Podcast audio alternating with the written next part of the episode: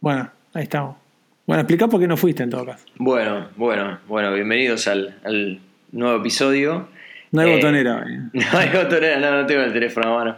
Eh, queremos agradecer, eh, este, este episodio es una gran entrevista, gran entrevista de, de Crosa con Emiliano Cargeman, espero decirlo bien. Eh, no, le dijiste para el orto.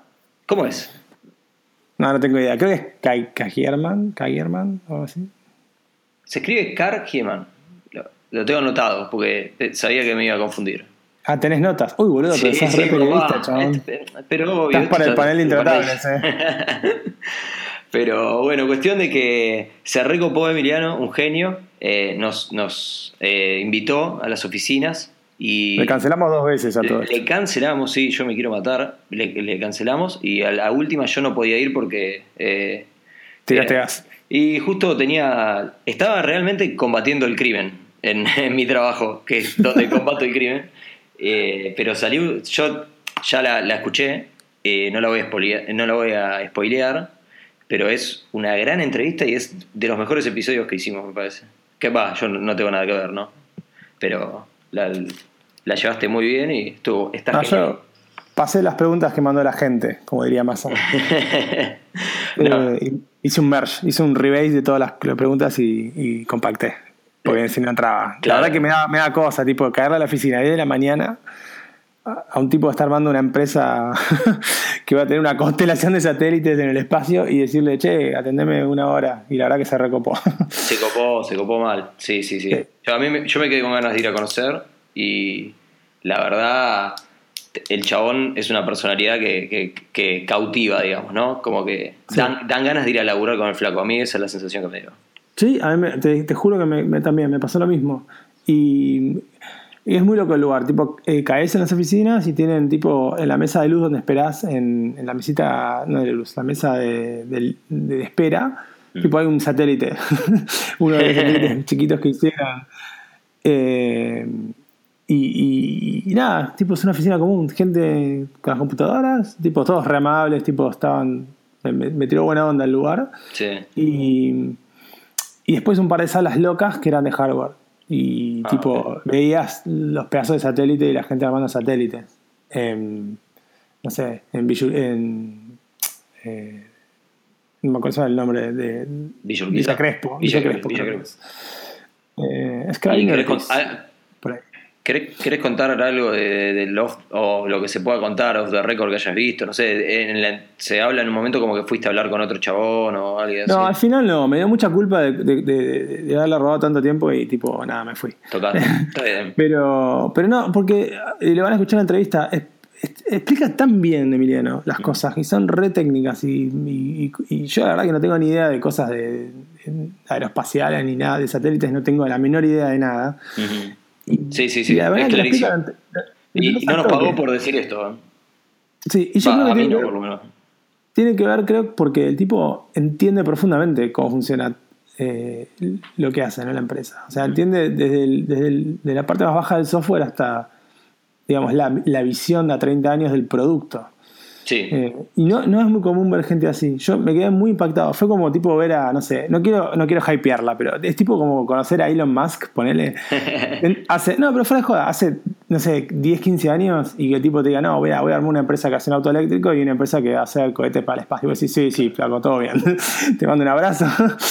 Eh, y, y la verdad que cuando explica cómo, cuáles son los pasos que hicieron hasta ahora, que los shipearon, no es que tipo el tipo está vendiéndote algo a, viste, con una charla TED a, a 10 años y no hizo nada. Claro. ¿entendés? El tipo ya tiene satélites en el espacio ahora, con clientes, y, y, y el roadmap que te habla, y, y dónde ve la empresa dentro de 10, 15, 20 años, y decís, o sea, esto va a ser muy, muy, pero muy grosso.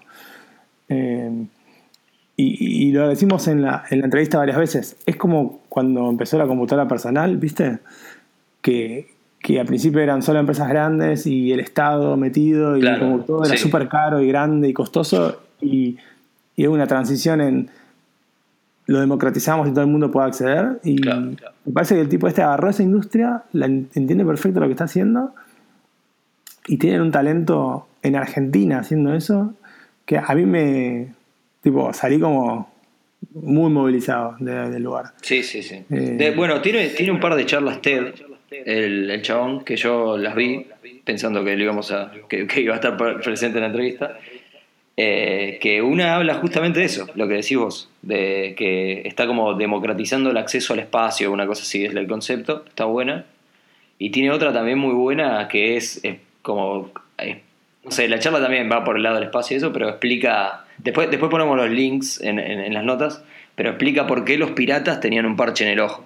Que esa, eh, está bueno el- la, el- la trivia esa que tira ahí, ¿eh? a, mí, a mí me gustó esa charla. Ah, sí, leí. está- está piola. sí, leí.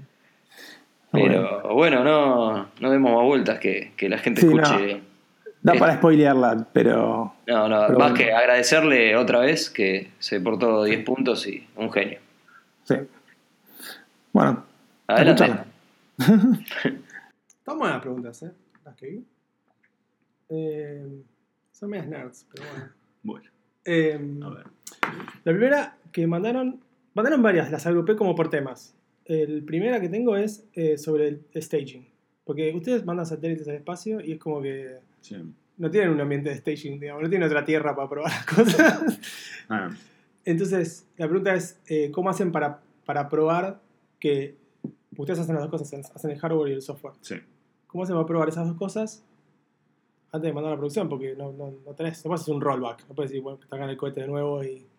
Sí, bueno, en realidad, primero que tenemos los satélites, o sea, los conectados, estamos conectados a los satélites cada 90 y pico de minutos y, y- y básicamente podemos subir nuevos software en los satélites todo el tiempo. De hecho, tenemos un loop de continuous integration directamente a órbita. O sea que pues que se escribe el código acá, eh, se buildea y se ejecuta en lo que se llama un Engineering Qualification Model, que está en tierra, que es un satélite que está en tierra, que es exactamente igual al que está en órbita. sería su staging, digamos. Claro, eh, eh, por lo menos eso te permite saber que no estás no sé, haciendo explotar nada. ponele. Porque el hardware es el mismo, es El idéntico. hardware es el mismo. Claro. Después hay cosas, el, el problema es simular ciertas cosas en tierra que, que, que no, yo qué sé, por ejemplo, en órbita no tenés gravedad, entonces muevo las ruedas de inercia en órbita y el satélite se mueve y eso se ve Ah, ok. reflejado en los sensores, ¿entendés? Y esa parte en tierra no pasa, o sea, eh, primero los sensores están leyendo cualquier cosa, porque los magnetómetros en el espacio, digamos, te van leyendo el campo magnético a medida que vas pasando alrededor de la Tierra, y acá en Tierra está fijo, ponele, porque Claro. estás en un lugar, eh, y entonces muevo las ruedas de inercia y me cambian los magnetómetros en órbita, en Tierra no me cambian. Entonces, Claro. para ese tipo de cosas, la estrategia por lo general es hacer eh, so- lo que se llama software in the loop. Tenés dos opciones, o sea, para probar esto, es hardware in the loop y software in the loop. Mm. Software in the loop básicamente es, eh, tengo simuladores que me simulan lo que sería la respuesta de los sensores frente a ciertas cosas. Entonces, tengo un modelo.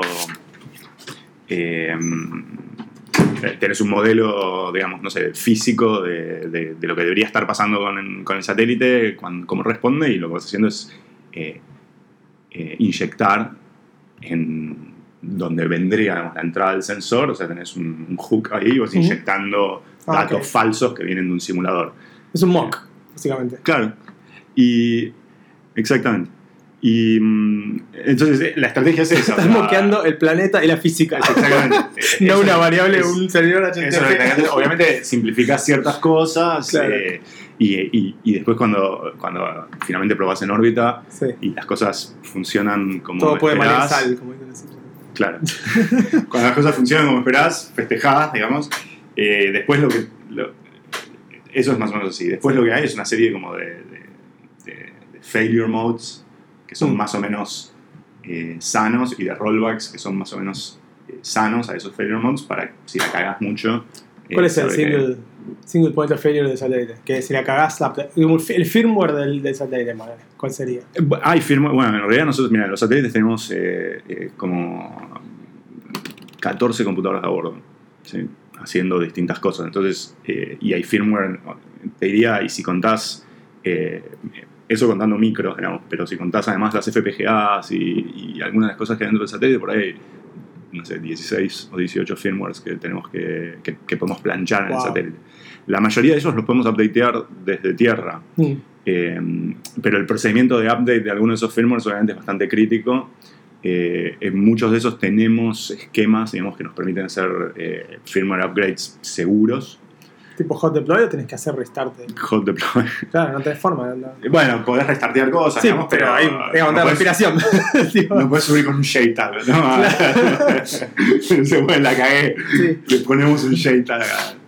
Eh, entonces, eh, hay algunos momentos que son bastante críticos. O sea, si estás haciendo, hay algunos Claro. pasos de los firmware upgrades donde si estoy haciendo un firmware upgrade de determinada cosa y se- por alguna razón se me apaga el satélite en ese momento Claro. y queda por la mitad, cae, digamos, Claro. ¿no? O sea, y mm, eh, obviamente para esas cosas tratamos de ser un poco más cuidadosos con cómo los hacemos, pero Claro. los hacemos de todas maneras. Te diría, no te diría todos los días, pero estamos haciendo firmware upgrades eh, una vez cada dos, tres semanas en Bueno, promedio. igual es un montón. Eh, LinkedIn no hacía release del website cada tres semanas, así que son Claro. mejores que un que un sitio web. y, y bueno, porque todavía estamos. no, parte del el, el truco, digamos, es. El hardware es muy difícil de cambiar una vez que está en órbita. Un poco, sí.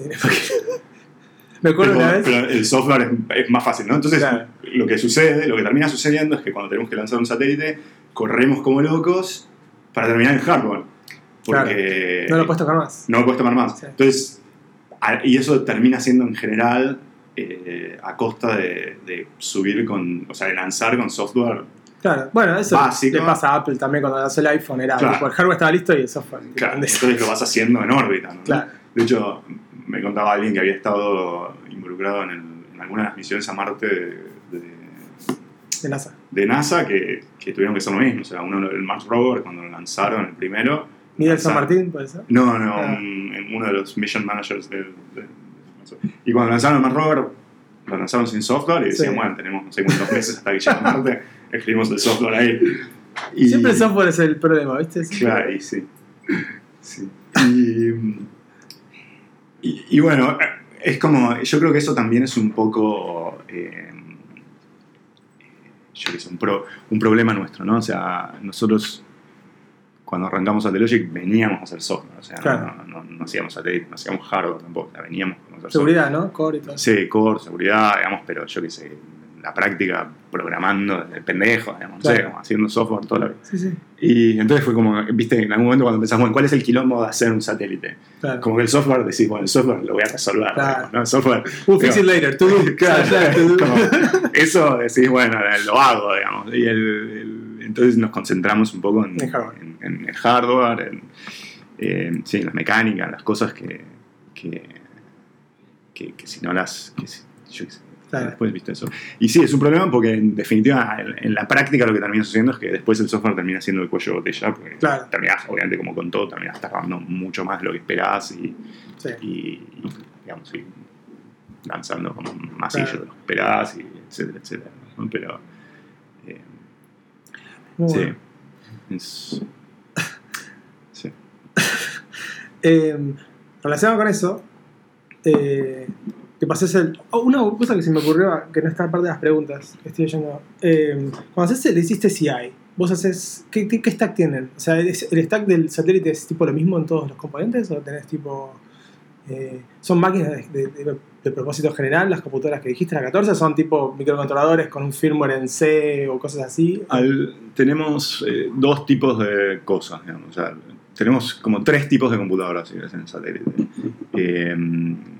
Tenemos varios micros donde corremos eh, un sistema operativo de tiempo real, FreeRTOS, ¿Sí? eh, donde en general las cosas están hechas en C, digamos, y Claro. donde... ¿Por qué? Porque en definitiva es un robot, un satélite, Claro. digamos, ¿no? Y hay cosas donde tenés que, digo, cuando tenés que controlar un motor, Ujú. el control ese lo tenés que hacer Claro. en tiempo real, porque te llegan las Sí, cosas sí. un par de milisegundos para un lado o para el otro y, y las cosas no andan. Claro. ¿no? Entonces, eh, tenemos un montón de micros donde estamos haciendo cosas en tiempo real, en general es el stack es FreeRTOS C, eh, y después tenemos eh, una serie de computadoras donde lo que hacemos es orquestar el funcionamiento de todos estos micros, digamos, Mm. de alguna manera, eh, que son, que, que eso son, digamos, unos system on board donde corremos Linux y... Ese sería tu OS, entre comillas. Claro, exacto. Y ahí, cor- ahí cor- corremos Linux, digamos, el stack es, y, y terminamos, y en realidad la orquestación la terminamos haciendo en Python. ¿eh? O sea, Ah, mira. eh, Pero el satélite corre Python en Linux. sí. Wow. Eh, Y- y, de, y de- sí, ¿Qué Linux es? Eh, Ubuntu. Ubuntu. En realidad, sí. Bueno, hay varias cosas. sí. Hay varias cosas. sí, algún. Ponele. Hay varias cosas. ¿Por qué Python? Perdón, me, me colé. No, por una cuestión de Simplicidad. de simplicidad Claro. y, digamos, y, y- sobre todo aparte porque pensá que, yo qué sé, por ahí en algunos casos con el sistema de propulsión del satélite. Toda la parte de bajo nivel, micros, yo qué sé, control de las válvulas y control de... Eh, ella lleva... eh, por ahí necesitabas como un laburo muy fino de, de- como de- programación, si querés. Ahora, la parte de alto nivel del sistema de propulsión, ¿entendés? Básicamente es un... O sea, es decir, cuando la temperatura llega a tanto, prende esta válvula, cuando Claro. pasa de tanto, baja Y por ahí eh, la programación de eso lo termina siendo el ingeniero mecánico que está a cargo del sistema de propulsión, ¿entendés? Que, digo, que Claro. no sabe programar en realidad, digamos. Claro. O sea, y Python es ideal para Claro. eso, ¿no? O sea, y pe- o sea, Y no necesitas performance tampoco, porque y- performance está en el no, no, mismo. perfor- Nosotros decimos, los satélites son robots, pero en algún sentido son los robots más estúpidos del mundo, digamos, porque Claro. un robot en tierra, yo sé, un auto autónomo tiene que reaccionar a cosas como súper Sí. rápido, ¿no? En órbita hay muy pocas cosas que suceden a una velocidad donde necesitas, viste, reaccionar en milisegundos. En general, como todo, viste, o sea, los disturbances que tenés en órbita son realmente súper lentos, reaccionan Claro. súper lentos. O sea, no es que el satélite en un momento, viste, se está cayendo y Sí, de se le cruza una persona, un alien, y claro. tenés que, prender la, el, no sé, la tobera y... Claro. Digo, toda trayectoria. Como sí. decís, bueno, en dos meses va a bajar 20 kilos. Entonces Claro. vamos manteniendo, ¿viste? y por ahí, entonces tenés eh, tiempo para planear esas maniobras. Entonces, en ese sentido, o por ahí, no sé, las maniobras más jugadas que hacemos tardan 90 segundos, 100 segundos. ah, te va a apuntar el satélite, está apuntando para allá, lo te va a apuntar para allá. O sea, eh, ¿Y ¿Esas entonces- correcciones las hacen manualmente o es tipo. No, en general el- está todo El automatizado. Python, digamos. Sí, Es un gran if, digamos, todo sin sanidad. Sí, tenemos, yo qué sé, hay, hay un poco más de estructura. No, pero- imagino, digo, lógicamente es como. lógicamente es una máquina de estados. Claro, O sea, lógicamente es como una gran máquina de estados, digamos, donde decir, bueno, el, el satélite está en misión, ponerle Mm. es un estado en el que tiene que hacer cierto tipo de cosas. Y en general está bastante separado lo que es el, el, el bus del satélite, que es todo lo que te permite que el satélite sea un satélite, no sé, potencia, apuntamiento, Mm. comunicaciones, eh, control de temperatura, ese tipo de cosas contra lo que hace el payload, que ¿viste? Son, ya son las cámaras y después el procesamiento de imágenes y todas las cosas que va ahí, que para eso tenemos otras computadoras en realidad. Que eso es más la parte del cliente, imagino, ¿no? Los clientes de ustedes. No, lo hacemos nosotros también. Ah. Pero ahí tenemos otras computadoras como bastante más No digo, ¿eso está, potentes. está asociado con lo que los clientes necesitan o.? Y en realidad, eh, como nuestros clientes están bastante abstraídos de todo esto, o sea, lo que, Ah, ok. lo que el cliente necesita de alguna manera es decir, quiero monitorear esta parte de la Tierra. Y después, cómo pasa eso, ¿viste? O sea, vos tenés los datos agregados y seccionás eso, parte de esos datos seccionados que el cliente necesita. No es que apuntás el satélite donde tiene el tipo del campo, digamos. Ponele. Sí, hacemos eso. También eso. Sí. Ese, ese tasking, digamos, eh, decir, bueno, para dónde tiene que apuntar el satélite, eh, la idea es eh, tenerlo 100% automatizado. Hoy te diría, funciona con Humans in the Loop, Claro. pero estamos avanzando en- Para que sea. para que el scheduling ese sea completamente automatizado en función de las prioridades, las distintas cosas que tienen que hacer los satélites en cada momento. Es, es complejo el problema de scheduling porque eh, tenés por un lado la, la optimización de cómo apuntar el satélite para estar maximizando, digamos, de alguna manera Flujo. los targets. Claro, que- es tu CPU, digamos. Tenés que maximizar el. Claro, pero por otro lado después tenés cosas que son externas, estaba nublado, ¿entendés? Y, y bueno, ya, no te- o sea, vos podés maximizar todo lo que quieras, pero había nubes, Claro. digamos, entonces las fotos no salen, o es de noche, o no Sí, sé. sí. Entonces hay como algunos, o sea, hay factores que vos controlás y hay factores que es más difícil controlar. Eh, y entonces es como ese scheduling termina siendo como un poco probabilístico. de alguna manera. Claro. Eh, Por eso querés tener muchos satélites arriba, porque con eso tenés volumen y es como, es como Amazon. Tenés un montón de servidores y. Ese es exactamente el objetivo, es Ok. eh, yo quiero que mis clientes se olviden del hecho de que Claro. yo tengo satélites, ¿no? O sea, digo, quiero que el- alguien me diga, "Mira, a mí me interesa el monitoreo del obelisco cada 10 minutos, o sea, Claro. si vos vas a volar con un dron o vas a tener un satélite o vas a pasar con un tipo y una cámara de fotos, me chupo huevo. O sea, ¿Sabes cuándo que rompen el McDonald's de, Claro. de obelisco? Lo que importa es eso, digamos, no saber cuándo tiran una piedra. man. Entonces, cómo vos te haces con la información, Sí. problema tuyo. Claro. Y para eso vos tenés que dimensionar para, para soportar. O sea, no puedo volver al tipo y decirle, no, mañana justo, no sé, todo- todos mis eh, Claro, drones están ocupados en Tandil, no puedo. claro. Digo, eh, para eso tenés que dimensionar para peak demand y es un poco lo que, lo que le pasa a Amazon, Amazon, también, o cualquiera que hace una infraestructura este- compartida de este tipo, donde sí, sí, bueno, sí.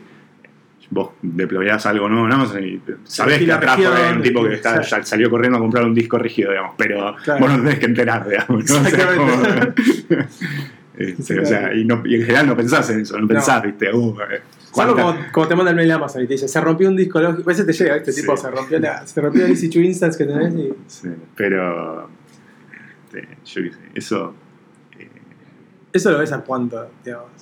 Mira, hoy tenemos cinco satélites que lanzamos, de los cuales los últimos dos eh, ya brindan servicios. Estamos haciendo cuatro que vamos a lanzar este año, ahora entre Wow. junio y, octubre. Eh, eh, y tenemos un plan para lanzar unos 20 más el año que viene.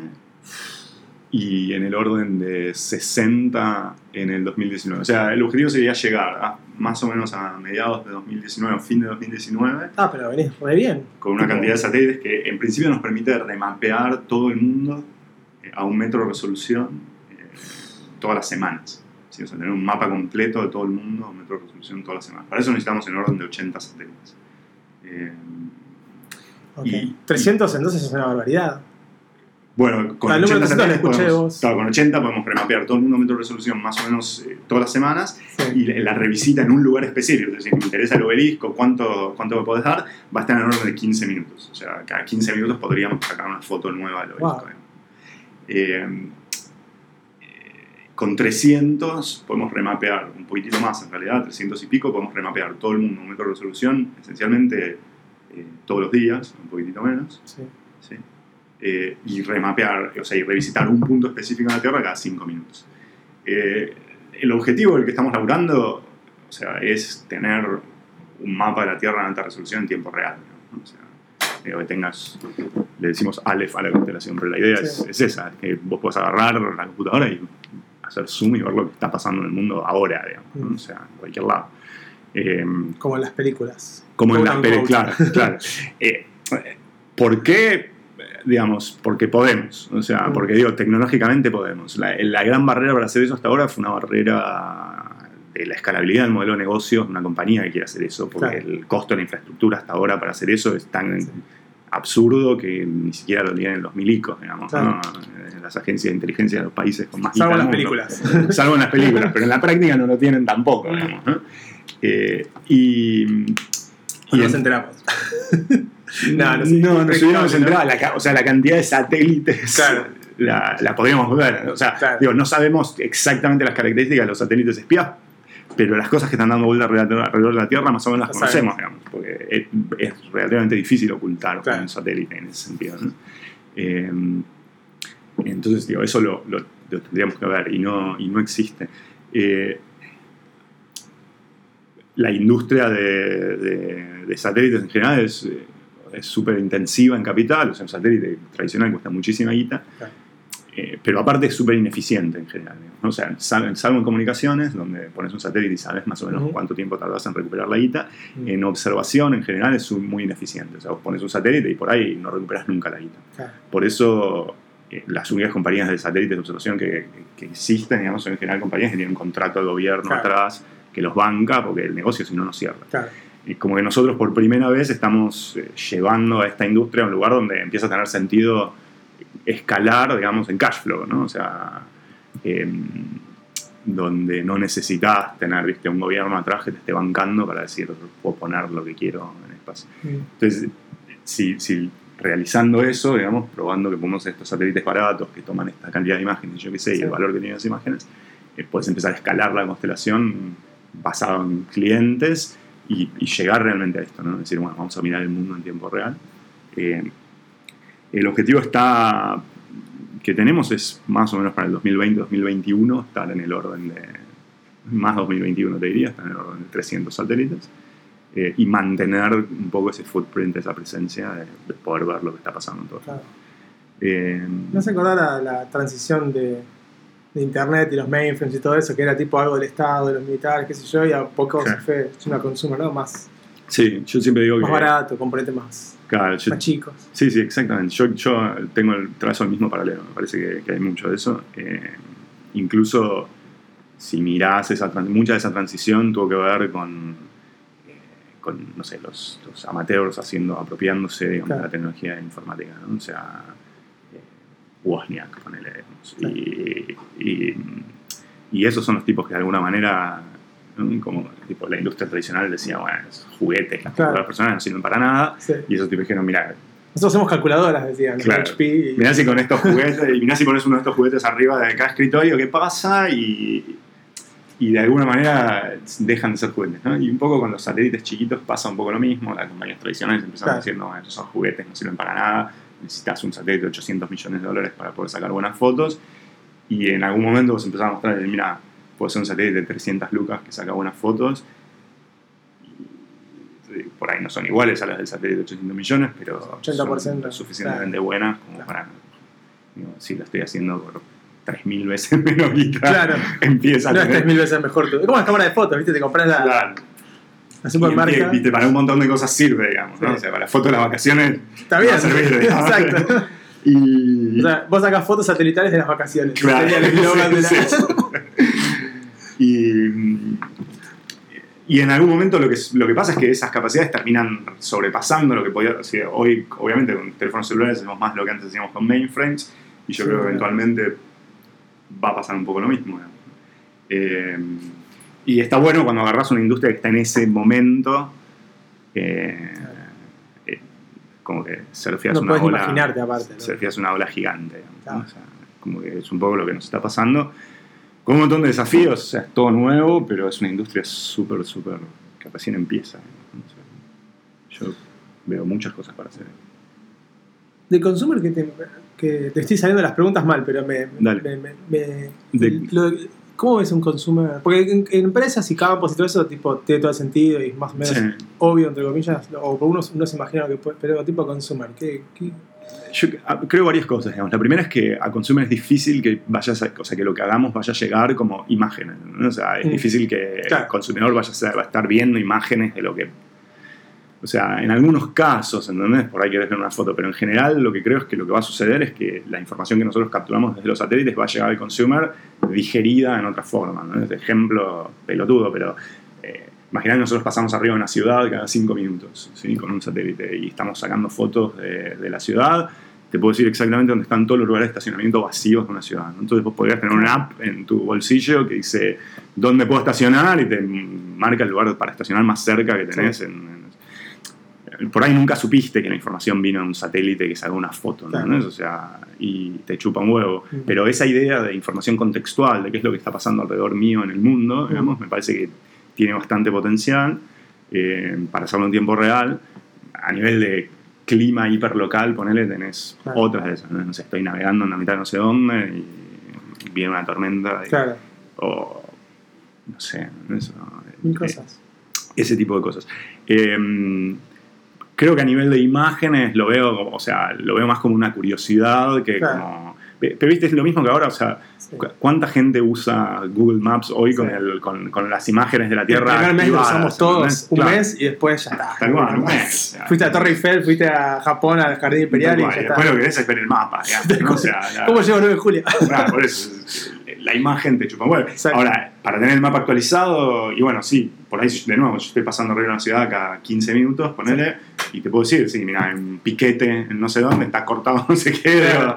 Piquete up, ya, ya claro. está, ya sabes. Y, entonces, de alguna manera, y, y cuando vas a un mundo donde esa información contextual la tienen que consumir máquinas, digamos, ¿no? Y sí, bueno, autos autónomos ahora como Sí. eh, o, o incluso para hacer la planificación del Lyft o de Uber, yo qué sé, decís, Claro. bueno, cómo, para dónde me importa, ¿no? de Exacto. repente hay un bloqueo en no sé dónde que antes no existía y Me pasó ayer de Google Maps que decía anda por acá y estaba todo cortado y era algo nuevo que es imposible que Google lo tenga. En, en, en no, hay, provincia. no hay Waze para piquetes. ¿sí? No hay- Eh, pero yo creo que la información del consumer va a llegar eh, filtrada, fi- filtrada digamos, Claro. ¿no? Eh, incluso no solo a consumers, creo que a muchas empresas va a llegar así también, digamos, ¿no? porque incluso si vos sos un, no sé, un agricultor que tiene en la India que tiene dos hectáreas de, Mm, de, no sé, arroz Sí. en no sé dónde, eh, no vas, o sea, mirar una imagen satelital de dos hectáreas de campo todos los días, no, Digo, Mm. no sabes qué hacer con eso, no te sirve Claro. para nada. ¿no? Pero por ahí, si tenés una app que te dice, che, fíjate que, no sé, que acá tenés que ir a poner no sé qué producto, digamos, porque estás teniendo una bacteria que te está comiendo, el- Claro. eh, eso te sirve. ¿entendés? Y por ahí, si eso sale en una imagen satelital o, o no, es algo que, que es como ah, magia, yo Claro. sé, alguien me dijo, me están comiendo las bacterias. Ahora, eh, Y los datos agregados aparte, porque tenés tipo los datos esos extraídos de cada uno que en claro, bueno, después en aggregate decís, claro, lo mismo, en aggregate decís, bueno, ¿cuánto arroz va a producir Claro. la India? ¿Cuántas bacterias? ¿Cuánto- Tal, claro, cuánto- ¿Cuál es el efecto de Mm. tal enfermedad? Claro. Eh, eh, entonces, mucha de la manera en que vamos a consumir esta información en, en un mercado más amplio que el que existe ahora, digamos, en empresas e individuos, me parece que va a ser eh, completamente filtrada y procesada y, y- y derivando insights que por ahí están lejos de ser imágenes. ¿no? Entonces, en ese sentido, yo te decía, mira, en definitiva, a- veces joder, pusimos mal el nombre de la compañía. eh, porque nuestro objetivo de última es que nuestros clientes se olviden que estamos haciendo Claro. satélites, ¿no? O sea, el- Sí, sí. Es tu hardware, es como Amazon. Claro, de hecho, puedes claro. no te dice computadora, te dice Claro. T1, T medium, de medium como remeras, medium large y extra large, ¿viste? No te Tal- dice, tal cual. O sea, y- te dice, pero no te lo dice, digamos. Te, te en ese sentido, ¿viste? Es como. eh, el, el objetivo es. Y entonces, para eso, obviamente, integrás un montón de software, no solo en los satélites, sino en tierra. eh, eh, para poder derivar la información que necesitas de esas imágenes. Y, Claro. y ahí es donde puedes aprovechar muchas de estas tendencias, de, de- sobre todo de, de machine learning y deep learning, y yo qué sé, para empezar a sacar sentido de qué es lo que está pasando en imágenes y, y derivar insights más o menos automáticamente y correlacionarlos con ground truth en distintos lugares, digamos, y, Claro. y armar modelos que... Sí, no, el dataset es increíble. Claro, eso es como estás Como construyendo un dataset. Es lo más, más, no, no sé, imagino. Sí, sí, lo veo pienso del negocio de ustedes, tipo, Sí, es, sí. es más Es la data que, Sí, que es- alquilar un satélite. Es como, No, no, es claro, es la data y es la data y son los algoritmos entrenados y Claro. poder decir, sí, de repente es un dataset que no tiene nadie en el mundo, puedes entrenar algoritmos que nadie puede entrenar y, y digamos, y, O sea que ustedes dentro de, no sé, 20 años, ponele, o 15 años, van a terminar siendo una empresa de software. yo creo que en, en gran parte somos una empresa de software, o sea, lo que pasa que, Claro. que- que, bueno, tenemos que hacer nuestro propio hardware porque es como, pero es en el, en el mismo sentido que, que, no sé, que Google terminó armando el hardware de sus, de, de sus data centers, digamos, ¿no? Porque para hacerlo a escala y bajo costo, eh, lo tenés que armar vos. Y usaron pero- máquinas comunes, no usaron servidores Exacto. SAN, usaron computadoras pedorras que se las fuentes que se rompían y sabían que se rompía el 10% y la cambiaban. Exacto, pero digo, nosotros eh, terminamos haciendo eso por una cuestión de que para poder soportar el tipo de aplicación que queremos necesitamos un hardware tan barato que no puedes salir a comprar. Claro. Y, mm, eh, pero, pero el objetivo de observar lo que pasa en el mundo y entender lo que pasa en el mundo eh, es hardware independent de alguna manera. ¿no? Claro. O sea, si hubiera, o sea, eh, y no sé, lo que Sí, pasa es que los satélites nos dan una plataforma para hacer eso que no se puede hacer de ninguna otra manera. Claro. Eh, otra pregunta que tengo es, que está relacionada con eso, es el tema de, de me hablabas del debugging que tenían el deployment. ¿Cómo, cómo hacen debugging? Tipo, se rompe algo y tenés que hacer un debug de algo en, en el satélite. Te conectás, haces un SSH Sí. ¿Haces un SSH? Sí. Sí. sí. Sí, ahora después te- presento a algunos chicos de, de operaciones y te quedas charlando con ellos y O sea, vos puedes estar con tu celular en un taxi y haces un SSH con el al teléfono. satélite. Sí, the fuck. sí, sí. Hemos, nos hemos mandado algunas cagadas. Sí. Como el, el downtown de Amazon hace poco, ¿viste? Decía un typo. Sí, Se cayó todo. sí, sí. Eh, wow. Hemos hecho algunas, Eh, algunas cosas. Pero sí, sí, podés hacer eso. Se me quedé en shock, me quedé así como. Y. Sí, pensá, de nuevo, pensá también que, como te decía, ten- tenemos una red arriba en el satélite, en cada satélite hay, un- hay una red interna donde todos estos procesadores que te contaba están conectados, en realidad hay varias redes donde todos estos procesadores están Es una conectados. LAN en el espacio. Claro, eh, eh, varias en realidad, porque tenemos, algunos están conectados por Ethernet, algunos están conectados por CAN, algunos están conectados por I cuadrado C, yo qué sé, tenemos, tenés como varios, varias redes, entre, y entonces por ahí haces SSH a una computadora y desde ahí tratás de arreglar algo que está pasando, le cambias el firmware a otra. Claro. Eh, Puedes mirar Netflix en cualquier país. Puedes la... Ojalá nos diera el ancho de banda. ¿Cuál es el ancho de banda? Eh, no, hoy, hoy estamos con eh, 100 megabits de, de ancho de banda. Lo que pasa que es cuando estás arriba de una estación terrena, ¿no? O sea, ¿Siempre megabits conectado al satélite? Sí. Ah, está re bien igual. sí, sí. Sí. 50 megabits, o sea, son 100 me- sí, 50 megabits de manera con el pico, son 100 Sí. megabits, 50 megabits de manera constante porque depende del ángulo en el que está el satélite, por ahí cuando está cerca del horizonte está más lejos y cuando está arriba está aquí. Claro, el ping te varía un montón. Claro, la- el, más que el ping es la potencia, digamos, con la que llega la señal, entonces... Pero la latencia cambia, imagino, mientras vas, se va moviendo, ¿no? Sí, la latencia cambia, pero estás relativamente bajo, o sea, estás siempre en el orden de entre 1 y 2 milisegundos, digamos, eh, de latencia, pero... ¿Siempre tenés la conexión al, al satélite o cuando se va y da la vuelta, digamos, perdés la conexión? No, no perdés la conexión, o sea, solo lo ves en line of sight, o sea, solo cuando estás arriba, arriba de la estación terrena lo ves, la antena lo va traqueando y O a lo sumo lo ves que te conectás de uno y, y ese. podría ser... Ah, pero perdés la conexión al toque. perdés la conexión. Entonces, cuando- normalmente lo agarrás tipo a 5 grados arriba del horizonte eh, y lo seguís hasta que llega al otro lado, eso Y dura no, 30, 90 segundos, será la vuelta entera. 90 minutos la 90 vuelta minutos entera, o sea que ese proceso arriba de la estación terrena estarás unos 8 minutos. en 8 promedio. minutos. O sea, 8 minutos te conectás a SSH, mandás los comandos y apretás Enter Y y está. y esperas una hora y media. y eso es. eh, y eso, y eso si estás en los polos, o sea, los primeros satélites que lanzamos teníamos estación terrena, usábamos una estación terrena en Bariloche con él, que habíamos armado, otra acá en Tortuguitas que habíamos armado, y ahí en realidad tenías cuatro pasadas por día. Entonces, por ahí tenías dos pasadas a la mañana, de las cuales una era buena, y tres pasadas a la tarde, de las cuales una era buena, y entonces por ahí mandabas comandos a la mañana y tenías que esperar hasta la tarde para me había voy, chicos. Estoy corriendo el bill que tiene que volver. Sí, sí. No, era así, o sea, y, y, eh, sí, es como, es un poco denso. Y ahora, bueno, cuando pasamos de eso a tener una estación terrena al polo, cerca del polo, y entonces tenemos... eh, Cerca del polo, Estamos en Noruega, operando desde Noruega. qué lindo offside para trabajar ahí. No fue nadie todavía. Bueno, no sé, imagino, tipo, vas a la. Sí, a la- los osos polares y una escopeta. porque- Eh, y literalmente, ¿eh? o sea, y, y entonces ahí tenemos cada, cada, cada 90 minutos y bueno, y el pasaje de, bueno, dos pasadas por día, una pasada cada hora y Claro. media, nos cambió la vida y ahora estamos agregando una estación en el Polo Sur dentro de poco, eh, en Antártida, lo que nos va a dar... eh, Ahí sí que no voy. Una sí. pasada cada 45 minutos más o menos. Y, y ahí es como, bueno, es un placer, ya casi. Claro. Ya casi Es como ponerse a DSL, digamos. Claro. y sí. Y después, sí. Es como- Eh, muy interesante. Y cuando. Eso es la parte de. Bueno, cuando vos decís que mandás cada. Tenés este- esos problemas de, de- de- de conectividad directa, ¿no? Con- entonces ¿cómo- tenés que cambiar las metodologías, ¿no? No es que tenés la computadora todo el tiempo. Entonces, tipo, ¿cómo haces? Eh, ¿Tenés sprints de 8 minutos? ¿Cómo, haces? No, en real- bueno, en una época hacíamos eso. Tipo, ¿Cómo laburan? ¿entendés? En una época hacíamos eso, después lo que tratamos de hacer eh, es. eh, tenemos. La mayor parte del tiempo lo que hacemos son updates que están como relativamente empaquetados y automatizados. O sea, esto donde está como. Transferís y ya está, corre el Claro, script. y- transferís, corre el script, se ejecuta, ves el resultado. Si lo ves en el mismo momento, lo ves en el Vos mismo momento. Si no lo ves Bueno, 90 minutos no después, digamos.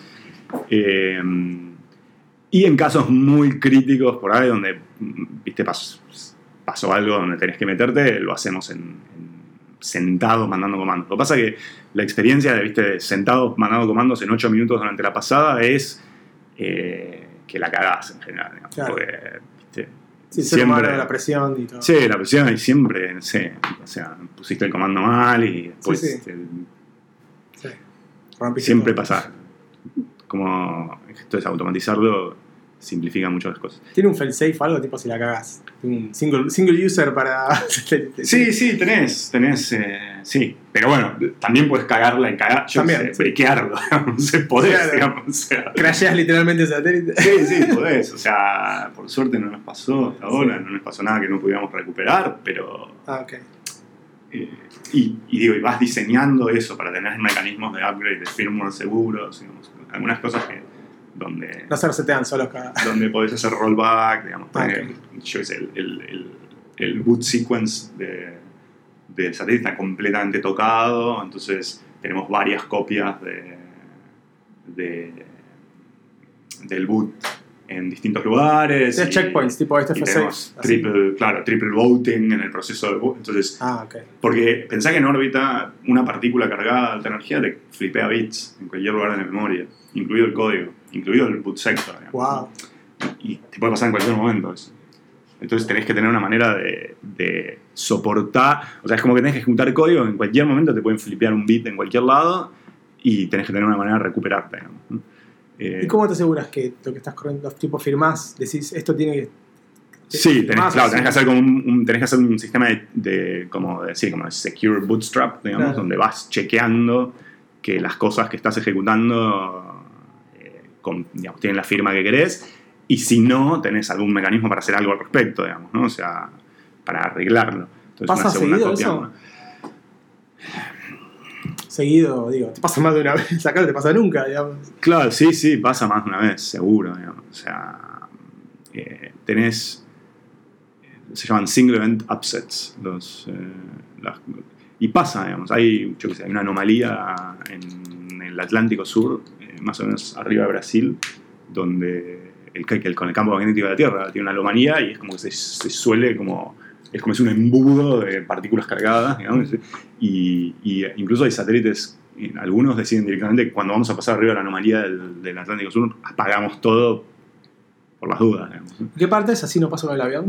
Es- claro, es, eh, de hecho debes pasar con el avión. sí, ¿no? Cuando venís de, de Sí, sí, Dallas, está como-. No, de Dallas no creo, pero, Miami. pero si vas a Brasil en avión desde Argentina, seguro que sí pasa. Eh, está como en el agua y, digamos... eh, Estoy flasheando al Atlantis. sur al sur Está mal. Sí, sí. sí. Busca anomalía del Atlántico Sur. No, no voy a buscar porque no vuelo nunca más. Y, y entonces hay satélites que deciden, cuando vamos a pasar por ahí, nos apagamos directamente, apagamos todo y volvemos a prender un cacho después. Eh, nosotros no lo hacemos, pero sí medimos single event upsets. Mirá vos. Y, y vas viendo cuántas veces tuviste que usar error correction, digamos, Claro. en, no sé, en cosas que, viste, y, y los puedes ir midiendo. Eh, muchas cosas las tenés tan automatizadas que, Claro. no, No, no- no te te, afectan. no te afectan, digamos, pero, Pero pensás. ¿me vas a acordar de Netflix que tiene el Chaos Monkey, viste? sí. Tiene un script que te mata servicios, ustedes tienen la naturaleza La en su naturaleza es nuestro propio caos multi, sí. Eh, Bueno, últimas preguntas. Eh, la verdad que te veo más como un hacker que como un CEO. Como que estás disfrazado de CEO, ¿viste? Sí. Te pones la camisa y haces de cuenta que. Ah, yo sigo siendo la misma persona, digamos. Yo digo, vengo haciendo hace. O sea, lo que a mí me divierte, lo que vengo haciendo hace. No sé, no quiero decir porque hace 30 años que Oh. vengo haciendo lo mismo. Digo que es, no sé, Vos arrancaste re pendejo. A programar de pendejo y, y- y sí, y a laburar de esto a los 14. Así que, y a bancarme haciendo a los 15 ya me bancaba, digamos, programando y. eh, eh, y yo, siempre lo mismo, ¿no? O sea, me interesa entender cómo puedes usar la tecnología para resolver problemas y, y suelo joder con la idea de que en general cuando te venden la tecnología te la venden con un montón de etiquetas, te dicen esto es para esto, esto es para esto. Y la verdad que Tenés que estar en el cloud. Claro, viste, decís, y bueno, viste, yo qué sé, está bien. Con la Mac, sí, puedo hacer cierto, pero también la puedo usar de martillo. Y también puedo. Sí. digo, son esas cosas, ¿no? O sea, Sí, puedes aprender a programar o mirar videos de YouTube, digo. claro, la tecnología como que es muy maleable en ese sentido y a mí siempre me divirtió eso, buscar el- el- los límites en donde la puedes transformar en, en otra cosa. Eh, y, y hacemos un poco lo mismo.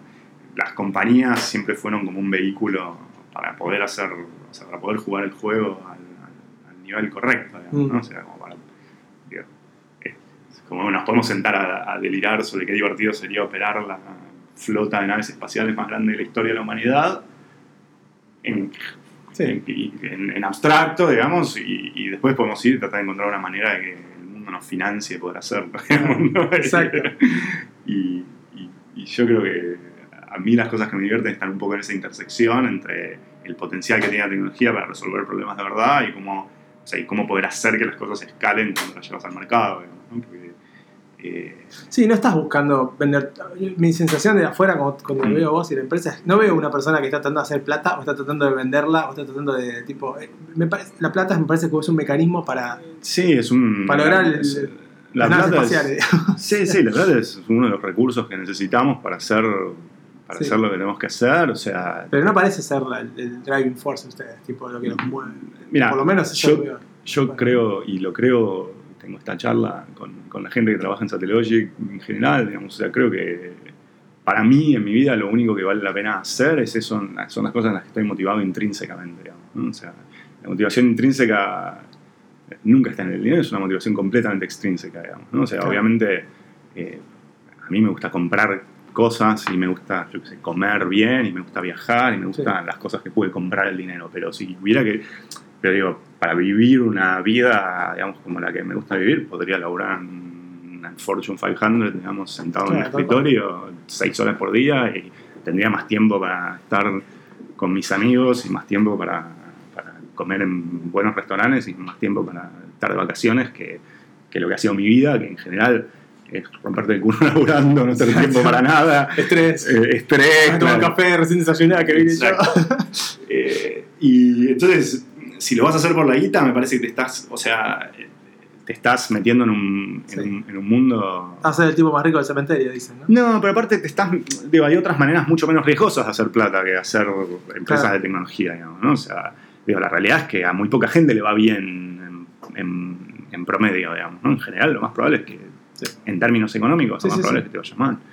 Eh, como ejemplo, Ascor, que es una empresa relativamente conocida, que fundé yo Ujú. acá y que nos fue relativamente bien y, no sé, llegamos a facturar 40 palos y cientos de personas y lo que sé. Yo no saqué guita de Cor, o sea, saqué dos mangos 50, ¿no? O sea, ¿por qué? Y bueno, porque para hacer crecer la compañía tenés que ir tomando decisiones y en algún momento los inversores se la llevaron toda y Claro. yo no llevo un mango. Claro, Y le puse 15 años de mi vida. claro. Entonces, si, si, si, si lo tengo que pensar como el payoff eh, económico y hubiera, hubiera ganado mucha más guita si Sí. todo ese tiempo Sí. trabajaba en IBM, ¿entendés? Sí, product manager de IBM haciendo. Eh, claro, o sea, hubiera, hubiera- hubiera hecho mucha más guita, digamos. Eh, eh, claramente no era lo que yo no era lo que me importaba y, digamos, y cuando miro para atrás estoy contento de haber hecho Claro. lo que hice y estoy contento de que No tenías otra empresa, de hecho, porque la gente Claro. que tenés acá la conociste ahí y vos las experiencias las sacaste ahí. Entonces, la guita es. eh, yo qué sé, es, lo, que- digamos, es, un, es un recurso que necesitas para hacer cosas. digamos. Y a mí lo que me interesa es una cosa digamos, Claro. que, que podés hacer. O sea, obviamente. eh, yo qué sé. Eso también pasa en tu vida personal. Que me quiero hacer el transiberiano y tomarme dos meses de no sé qué, y necesitas tener el tiempo y tener la guita. Claro. Eh, por ahí conseguir la guita es más fácil para que conseguir el tiempo, digamos. Sí, claro. ¿no? Entonces, eh, desde ese lado no, no, lo- no es realmente la motivación principal. O sea, eh, y no creo que sea la motivación de nadie que trabaja acá, ¿no? O sea, no debería ser la motivación de nadie que trabaja acá. O sea, tratamos de pagar eh, buenos sueldos, pero no pagamos sueldos arriba de la media del mercado en general. digamos, Claro. ¿no? Eh, igual, esto de, de mi lado lo digo, el upside que tiene la empresa es gigantesco. sí, sí, el upside es potencialmente gigantesco, digamos, pero en general buscamos gente que... No es otro consumer app para sacar fotos. No, no es. Pero bueno, yo qué sé, si haces un consumer app para sacar fotos y te va bien, pues puede ir muy bien. Lo Sí. que pasa es que el nivel de ruido y, Mm. que hay contra señales es muy bajo.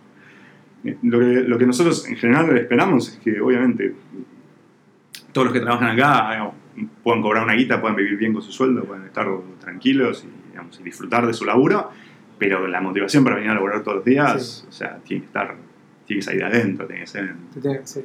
puede ser lo que sea. Para mí, por ahí la motivación es, quiero ver cómo con la constelación de satélites que estamos poniendo en órbita, realmente podemos ayudar a resolver algunos de los grandes problemas de la humanidad y tipo, el día que voy a estar contento es cuando haya salvado a, no sé, a, a 100 balseros que están tratando de ir de migrar de no sé dónde a no sé dónde, y que porque los encontramos con el satélite logramos que no se ahoguen en el Mediterráneo y, y- y ese día yo voy a estar feliz, digamos, y, y capaz que para otro la motivación es, eh, no sé, diseñar una estructura de fibra de carbono que, no sé, resolver problemas de ingenie- eh, y en ese sentido no importa mucho cuál es la motivación, pero lo que yo espero es que en general toda la gente que trabaja con nosotros tenga una motivación completamente intrínseca para hacerlo. Porque yo creo que eso es lo que se sostiene en el tiempo, ¿no? O sea, Sí. las motivaciones extrínsecas, si lo estoy haciendo por la guita, y lo vas a hacer por la guita un rato, Sí, digamos. un año como mucho y te vas. No Sí, y el día que, y el día que, que las cosas no están, o sea, se empezaron a complicar, o sea, por la guita, te vas a la mierda. digamos, Exacto. o sea, y eh, Sí, aparte no sacás lo mejor de vos. Si no, no te apasiona lo que estás haciendo, no. ¿y ¿para qué? No? O sea, como... eh, pero bueno, eso es como el tipo de... ¿Qué gente buscan ustedes ahora? ¿Están contratando acá? ¿Qué onda? ¿Ustedes Estamos- tienen acá? ¿Tienen en San Francisco? ¿O es solo comerciales? Tenemos, en, tenemos en, en Buenos Aires, tenemos en Córdoba una oficina. Em, No sabía tener en Córdoba. Sí. Hacemos eh, investigación y desarrollo de toda la parte de satélites en Argentina, básicamente. Buenos Aires, Córdoba, esencialmente. Sí, ingeniería está en Argentina. Sí, que eso incluye eh, ingeniería mecánica, ingeniería electrónica, Software. software. Eh, ingeniería de sistemas. Eh, después tenemos en Uruguay, en Montevideo, en Zona América, eh, la planta de integración de los satélites, donde fabricamos, integramos, fabricamos. Eh, tenemos un equipo de desarrollo de software en Israel, en Tel Aviv, eh, donde estamos haciendo todo lo que es digamos, la plataforma de, de- de- de procesamiento de las imágenes una vez que están en tierra. Mm. Sí. Pensar, yo de procesar imágenes eh, o rasters, digamos, a escala planeta, eh, necesitas como eh, nada, bastante, bastante capacidad de cómputo y mm, paralizar algunos problemas y correr medianamente rápido y, y algunas cosas que son más o menos fáciles de, de resolver. Y donde en Argentina nos costaba mucho encontrar gente que, que tuviera experiencia, que tuviera... Sí, sobre todo experiencia. Por ahí capacidad y, y conocimiento sí, pero que lo haya hecho antes, digamos, en, una- Claro. en otra, en otro lado era más difícil. Eh, y después tenemos en Barcelona un equipo de, de Machine Learning y Data Analytics. Eh, y en San Francisco lo que hacemos es desarrollo de negocio. O sea, estamos un poquito distribuidos. Los clientes, básicamente. Sí, clientes, partners, cosas.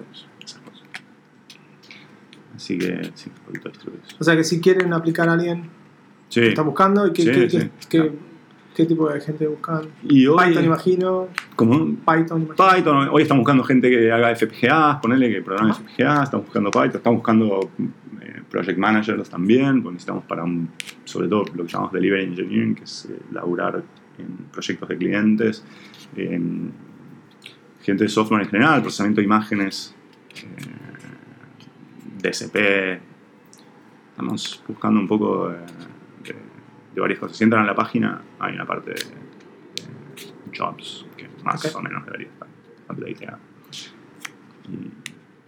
Bueno, esas son todas las preguntas que tenía. No tengo más. Genial. Gracias, Eh, Ale. No, gracias a vos. Gusto conocerte. Es raro escuchar gente que hable de esa manera. Eh, es raro. Porque Y pues generalmente habla más de, de una visión más a corto plazo. No, no a corto plazo de la hora, sino tipo de ahora a dos horas, uno o dos años. sí, Y bueno, estás planteando es algo a 5, a 10 y a, y a 20. sí. Y es raro eso. Y mira, no sé Más en Argentina. Yo arranqué es esa Logic en el 2010 eh, y, y recién es como que estamos a mitad de camino de donde, o sea, donde yo quiero llegar.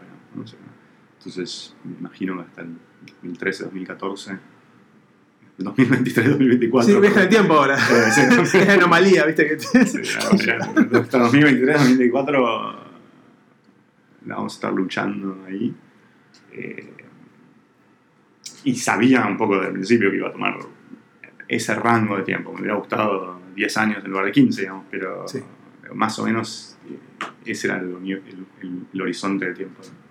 El problema, obviamente, es que todo el sistema, digamos, de, de.